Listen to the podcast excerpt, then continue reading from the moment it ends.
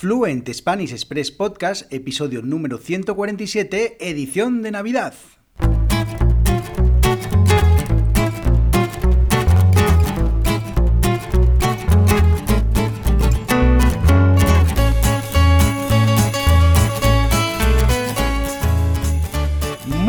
Días, esto es Fluent Spanish Express Podcast, el programa, el podcast para aprender, para descubrir todo el español que no te enseñan los libros. Todos los días, de lunes a viernes, un nuevo episodio donde comparto contenidos con consejos, con recursos y recomendaciones para llevar vuestro español al siguiente nivel. Y hoy es miércoles 29 de diciembre de 2021, a tan solo dos días de terminar el año 2021, episodio número 147 de Fluent Spanish Express Podcast y seguimos con la edición de Navidad tan solo quedan tres días para terminar esta edición de Navidad. Y hoy hablamos de brindis, de el famoso brindis de Navidad, porque bueno, me habéis enviado algunas preguntas sobre este acto, sobre cómo se hace el brindis en España, y bueno, pues este episodio dedicado a responder esas preguntas. Pero antes, mi nombre es Diego Villanueva, profesor de español y lector de la Academia Online de Español Fluent Spanish Express, www.fluentespanish.express, donde podéis encontrar contenidos para aprender y mejorar vuestra fluidez hablando español con lecciones y audio, cursos de cultura, de costumbres, de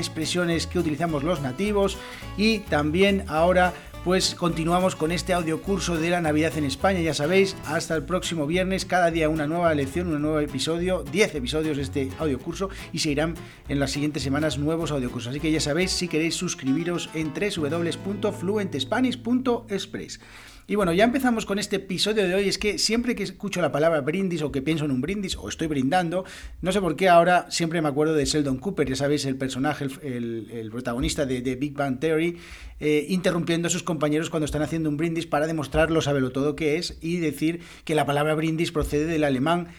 eh, y significa yo te ofrezco.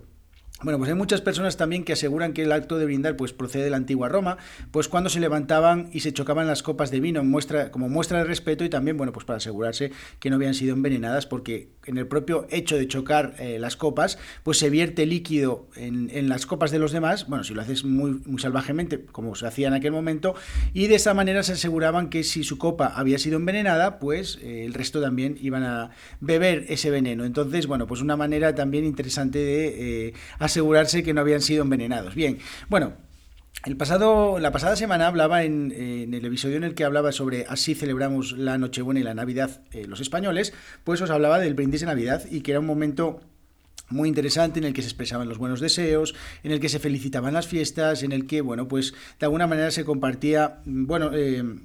se compartía un momento con personas y se solía hacer pues eh, en, en, Nochebuena después de la cena. Este es el, digamos, técnicamente el brindis de Navidad es podríamos decir que es eso, el, brindis que se realiza en Nochebuena, el brindis que se realiza después de la comida de Navidad, en esos momentos, ¿vale? Pero en realidad cualquier momento es bueno para brindar y es un momento perfecto para realizar o para compartir estos deseos de Navidad, para pues de alguna manera compartir tiempo con las personas que, tenemos a nuestro alrededor, para desearles unas felices fiestas, para eh, eh, también unos buenos, eh, digamos, unos deseos de que el año siguiente podamos reunirnos de nuevo todos juntos. Es un momento eh, especial y que pues en ese momento se comparten esos buenos deseos. También para agradecer a la vida, porque teniendo en cuenta los, eh, los últimos años que hemos vivido, que han sido muy difíciles, pues también es un momento perfecto para agradecer pues que todos estemos ahí, que todos podamos celebrar juntos la Navidad, que podamos estar, eh, digamos, compartiendo ese tiempo.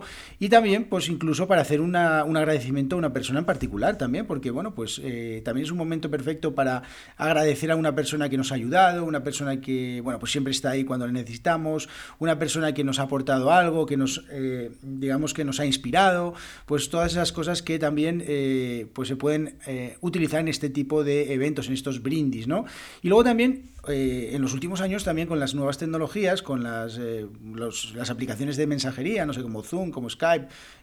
pues se puede aprovechar también para hacer un brindis con personas que no están tan cerca, ¿no? Porque, bueno, pues por circunstancias a veces no es posible desplazarse y estar todos juntos y además es una manera también de incluir a más personas dentro del brindis, lo cual pues lo, lo enriquece aún más y lo hace mucho más especial. Así que, pues bueno, pues este espacio, digamos que darle este espacio con las tecnologías a las personas que, que, no están por videollamada, por ejemplo, pues, también es una cosa muy interesante de, de, bueno, pues de los últimos tiempos. Y entonces, bueno, pues una pregunta que me hacen habitualmente, ¿es el brindis de Navidad algo exclusivo de la Nochebuena? Bueno, pues a ver, Cualquier momento es bueno para brindar y compartir buenos deseos, eso está claro, y eh, se puede hacer en cualquier momento. Y aquí en España es muy, muy común reunirse durante estos, bueno, estas últimas semanas del año, sobre todo en las semanas del año, no después de, comenzar el año, eh, pues entre los días, no sé, 15 de diciembre ya empiezan a reunirse personas, hasta final de año, pues eh, digamos que te reúnes, puedes reunirte con, con, los compañeros del trabajo para despedir el año, con amigos también, eh, si no los vas a ver, pues